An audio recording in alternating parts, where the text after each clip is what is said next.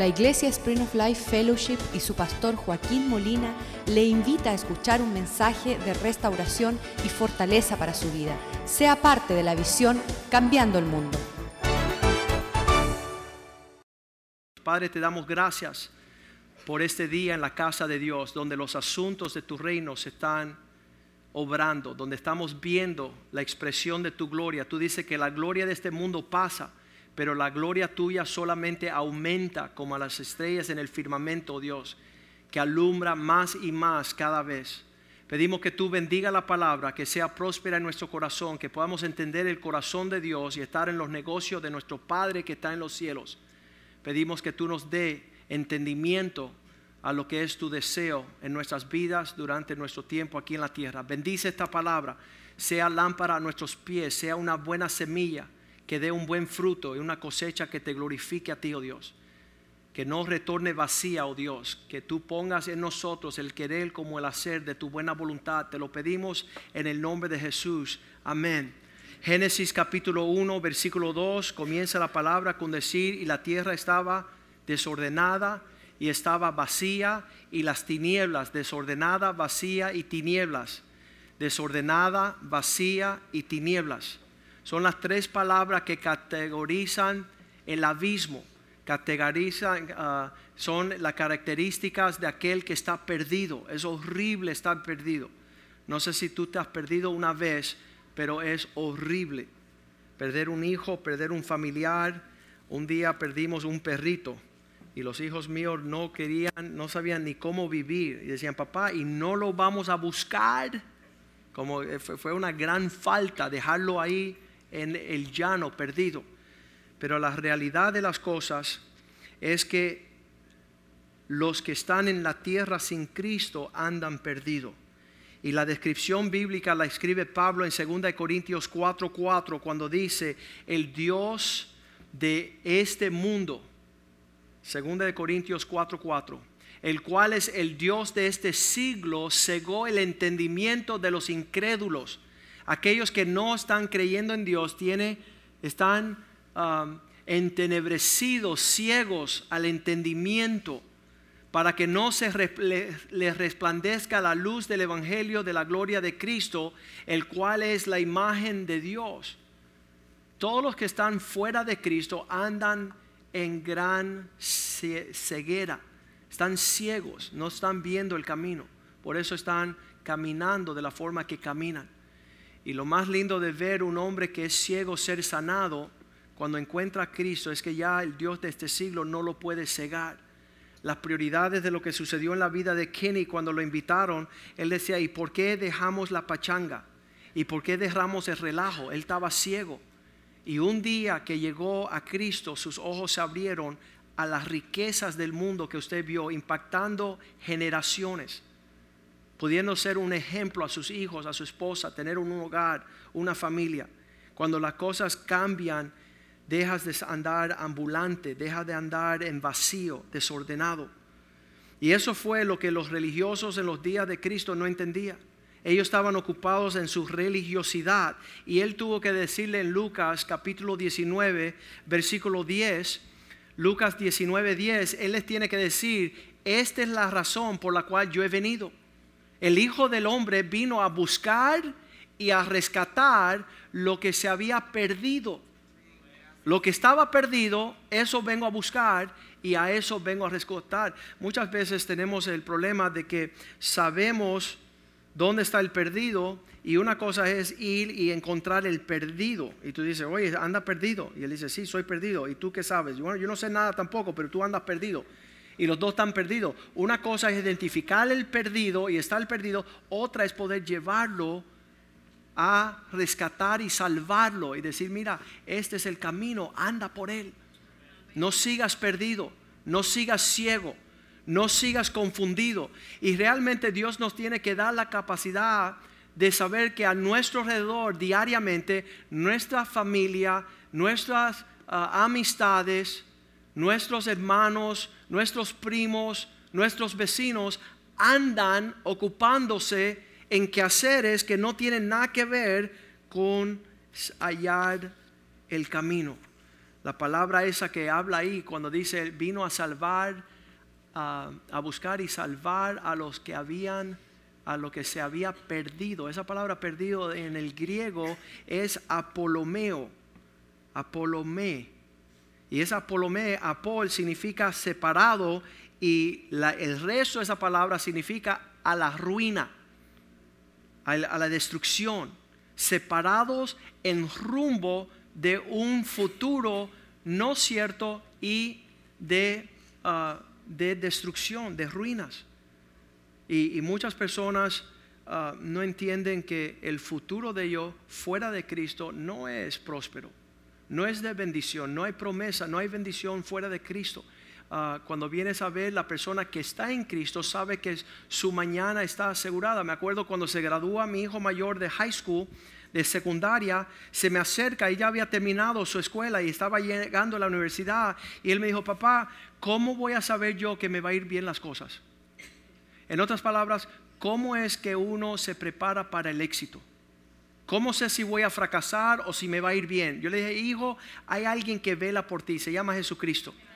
Y tu futuro es brillante y próspero porque Él en ti va a abrir caminos amplios. No hay preocupación en ti. Más joven, cuando tenía ocho años, Nicholas se me acerca y dice, papá, me preocupa algo. Y le dije, ¿qué te preocupa, hijo? Dice, es que estoy leyendo mucho en la escuela dominical y en la Biblia y veo que todos los primogénitos son un desastre. Y empieza a hablar de Caín que mató a su hermanito, que los hermanos mayores de David lo menospreciaban, los hermanos mayores de José lo menospreciaban. Y él estaba abrumado. Dice ¿cómo voy a salir yo si soy primogénito? Y le dije, no, tú vas a ser como Cristo, primogénito entre muchos hermanos. Tú vas a ser un varón perfecto.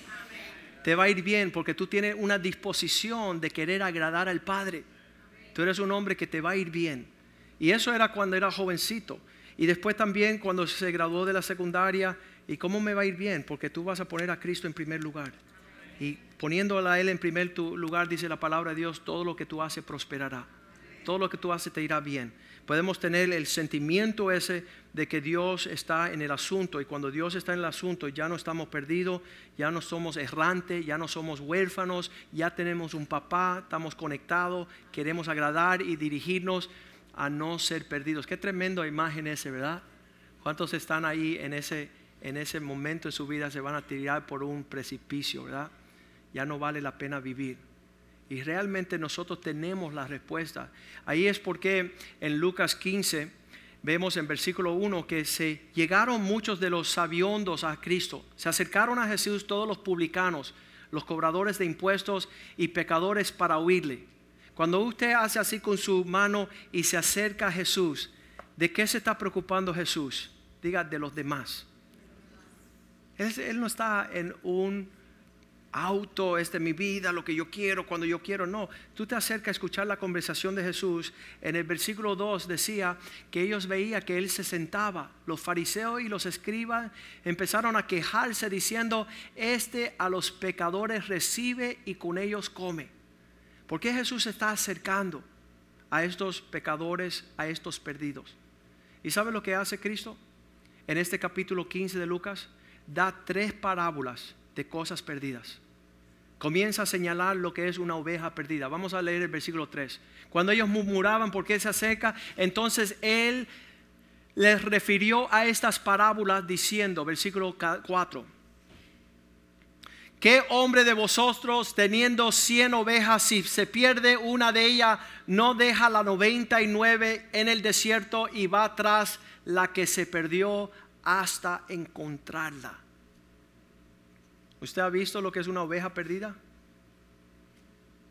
Muchos hemos visto un pájaro loco, pero no una oveja perdida. Vamos a ver la oveja perdida. Vamos a ver este video bien rápido. Seis años perdida de la manada sin su pastor. Mira lo que acontece. Dice que ciega, se enfermó, cuando cruzaba los ríos se mojaba y ca- caía postrada para no poder salir y ser devorada por los predadores. Esto es la vida de una oveja The record sin breaking pastor. 40 kilograms of fleece in an epic shearing session. At a media appearance on Thursday, Si no se deja which was blinded by crece lana its hasta eyes, morir. appeared trim and comfortable in a green blanket. An RSPCA spokeswoman told vets said the sheep, known as Chris, appeared to be doing relatively well but will remain under observation for some time. The Animal Welfare Agency is hoping he will find a new home soon, suggesting a local farmer may open his paddock for the sheep. Not much is known about how exactly the sheep managed to balloon to its incredible size. It looks like he was separated from his lana. herd at some point, and has been Eso wandering around by himself for a couple of years, the spokeswoman said. A local walking group spotted Chris several times recently, but he continued to evade authorities until a sighting approximately a week ago. It took days for the RSPCA to muster the manpower required to capture him. The sheep's fleece, shorn off by four-time national shearing champion Ian Elkins, officially weighed in at 40.45 kilograms, easily topping the previous record holder. The overcoat clipped off Shrek, a renegade New Zealand sheep who was on the run from authorities Otra oveja for six rebelde years, weighed llamada Shrek around 27 Se fue seis kilograms. años It took around an hour Para el and two separate passes with the clippers for Mr. Elkins to remove approximately 12 inches of wool from Chris. A fleece of this humongous size causes health problems, said RSPCA Chief Executive Tammy Vandange. It can actually make it impossible for them to go to the bathroom. We don't know how bad the damage could be because this has been building for a while. The layers upon layers of matted wool also mask any signs of infection it may be experiencing. It's not the first time Australia has witnessed a sheep balloon to its current size. The RSPCA has said there has been a number of cases where sheep have lost their flock and lived in the wild. exagerado que If no it, se supone que fleece tenga like this, capacidad was done deliberately, it would be a cruelty case. But in many llueve y se cases moja, it's not. se hace aún Sometimes it's just a lost sheep, Miss Vandange said. In September 2014, a sheep named Sean was discovered living in the Tasmanian bush after going missing for at least six years, according to the ABC. Sean's fleece weighed just under at 23.5 kilograms and pictures at the time showed bruises and bleeding along the leg.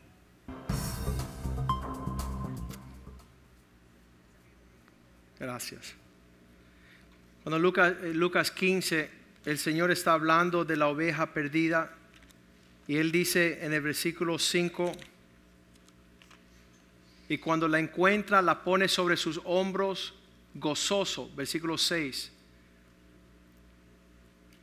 Y al, hallar llegar a casa reúne a sus amigos y vecinos diciéndole, gozaos conmigo, porque he encontrado mi oveja que se había perdido. Versículo 7.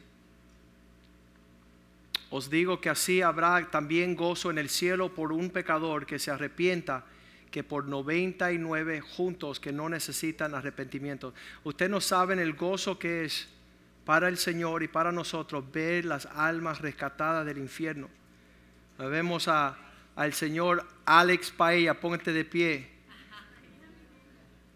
Cervantes, cuando llegaste al Señor, qué gozo, qué, qué alegría verte brillar para la gloria del Señor. Qué gozo, qué paz. Ricardo Abreu, cuando llegaste a los caminos del Señor, los cielos se regocijaron. Hubieron fiesta y celebración. Y hay, hay millares de millares de hombres allá afuera esperando una invitación. Que puedan ser rescatados como ovejas, pueden sentarse, gracias.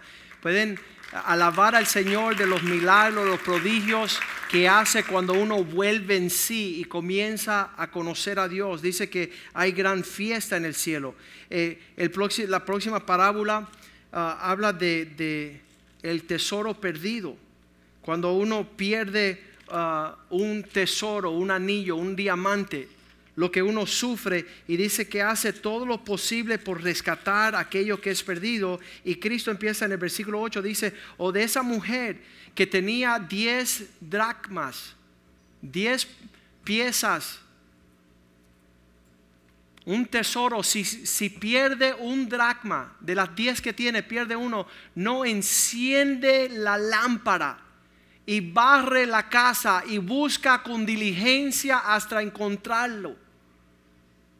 Esta, esta, este sentimiento de decir, ¿sabes qué? Yo no puedo dejar de compartir con aquellas personas que andan perdidas. Ayer estaba yo yendo a casa, había un hombre en el centro de la calle con un letrero que dice, lo perdí todo, lo perdí todo. Y me acerqué a él, estaba ahí en, la intersección, le digo, bajo el, el vídeo, le digo, Señor, ¿cómo lo perdiste todo? Y dice, ella. Ah, ella, wow. Yo me supuse que era su esposa, ¿no? Y le hice la pregunta, ¿quién es ella? Y dice, mi esposa. Se llevó todo y mis hijos. Y se fue con la hermana para Gainesville. Y eso es interesante. No fue ella.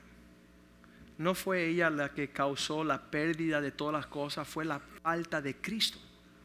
Fue el no tener el Señor como centro de esa familia. No gobernar sus asuntos con sabiduría y esta mujer dice que empieza a hacer todo lo posible por hallar y encontrar lo que está perdido. Versículo 9 dice que cuando ella finalmente halla lo que se perdió, cuando lo encuentra, se reúne con sus amigas y vecinas diciendo, gozaos conmigo porque he encontrado el dracma que había perdido. Estos sentimientos de la pérdida y de encontrar y de hallar y de traer. Versículo 10 dice, igual será en los cielos con los ángeles Así os digo que hay gozo delante de los ángeles de Dios por un pecador que se arrepienta. Versículo 11. Da el tercer, la tercera palabra. Primero la de la oveja, después la del dracma, la pieza de moneda y después un hijo. Y también dice que el hijo, un hombre tenía dos hijos. Versículo 12 dice que uno de los hijos, el más pequeño, el menor de ellos dijo a su padre, dame la parte de bienes que me corresponde y se, las repartió. Dense cuenta ahí que les repartió los bienes a los dos, ¿verdad? Les repartió. Versículo 13 dice que eh, después de un tiempo, no muchos días después, juntándolo todo, el menor hijo fue lejos a una provincia apartada. Mira cómo él se separa. Apolomeo, la palabra perdido, se separa se separa y va al rumbo de la ruina. Allí desperdició sus bienes, viviendo perdidamente, la palabra perdidamente, sin conocer el camino. Y Jesús le está explicando a ellos que están presentes, diciéndoles, ¿sabes qué? Ustedes no entienden el por qué me interesa sentarme con los pecadores. No dice que compartía con ellos de sus vicios, de sus burlas, de su necedad.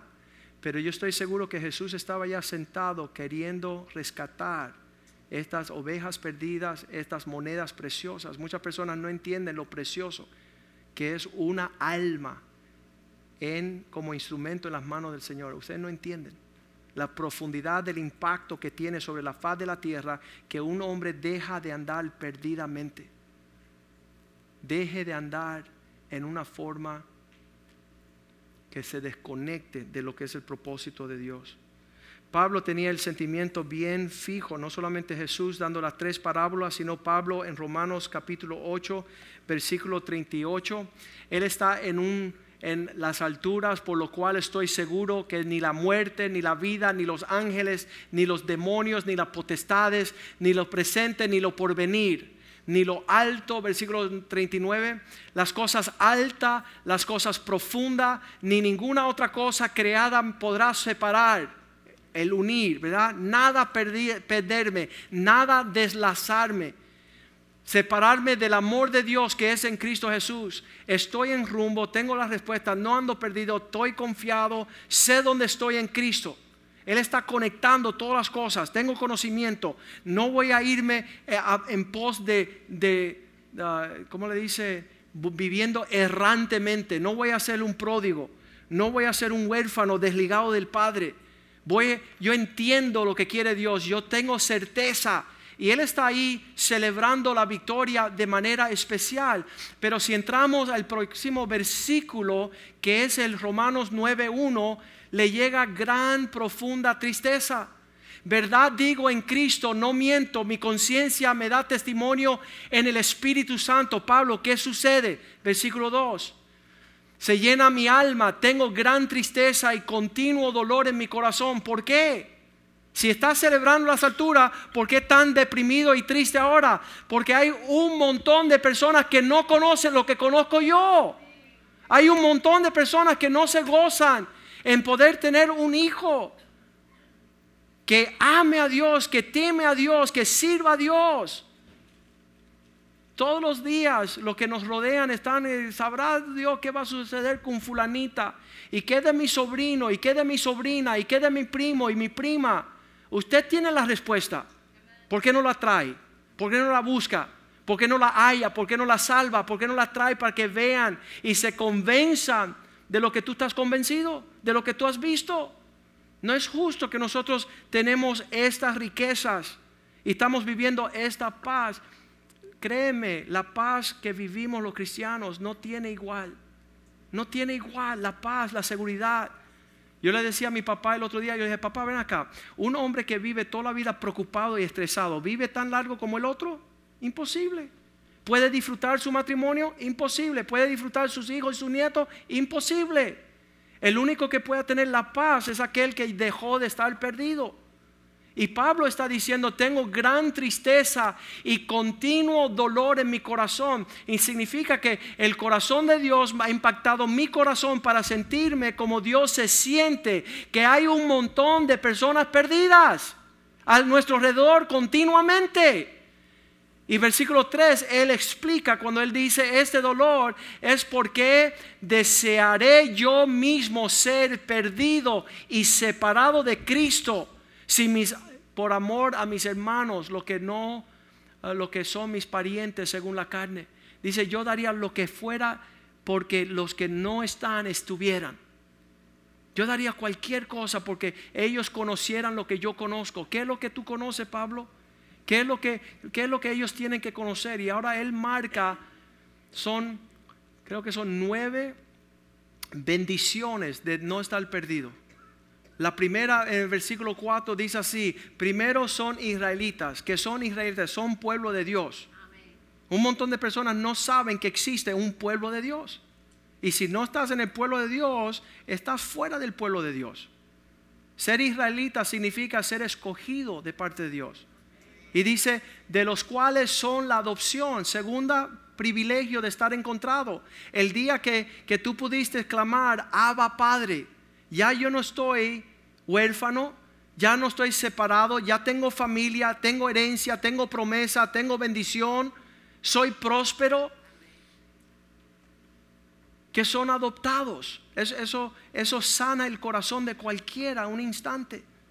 No tenemos que ser ilegítimos, buscando aceptación en, cien mil otras cosas. Hay un sentido que, que, el Espíritu nos da testimonio a nuestro Espíritu y que somos hijos de Dios. Y ya no andamos buscando cosas fuera del propósito de Dios. Dice, no solamente son israelitas, son adoptados, tienen la gloria. ¿Saben lo que es la gloria? Lo que ustedes vieron aquí en la vida de Kenny. Está vestido de la gloria de Dios. Eso es algo que es palpable, tangible y, algo que muchas personas ni entienden.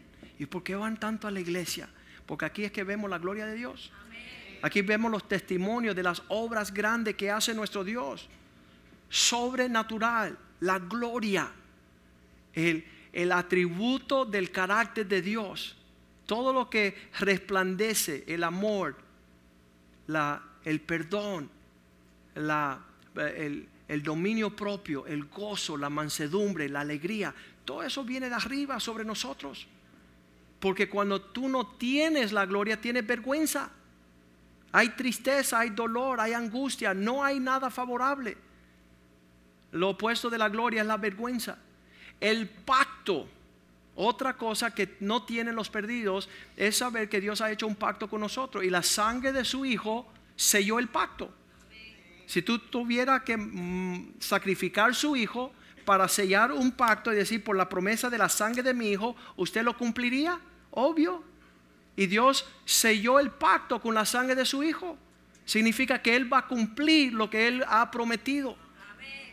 Tenemos pacto y hay personas que no lo conocen. Dice, tienen la promulgación de la ley. Son los que viven según los parámetros de la instrucción de Dios.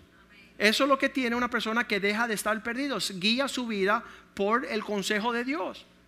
Y es una bendición. Ayer en, la, en la boda que tuvimos, dije, mira, hay muchos hombres que no gobiernan su relación matrimonial por la palabra de Dios y terminan destruidos. Pero hay aquellos que siguen la instrucción. Son los que tenemos los mejores matrimonios. ¿Por qué? Porque estamos obedeciendo la promulgación de la ley. Dice, el culto, el servicio, esto, esto, um, estas reuniones que tenemos donde nos edificamos cada uno en nuestra fe, nos fortalecemos, tenemos esta cita. Uh, un tío mío dice, no, ahí se reúnen para chismear.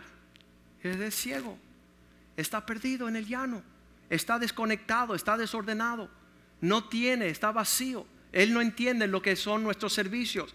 La Biblia dice que el que se va alejando de la congregación del Señor terminará sepultado entre los muertos.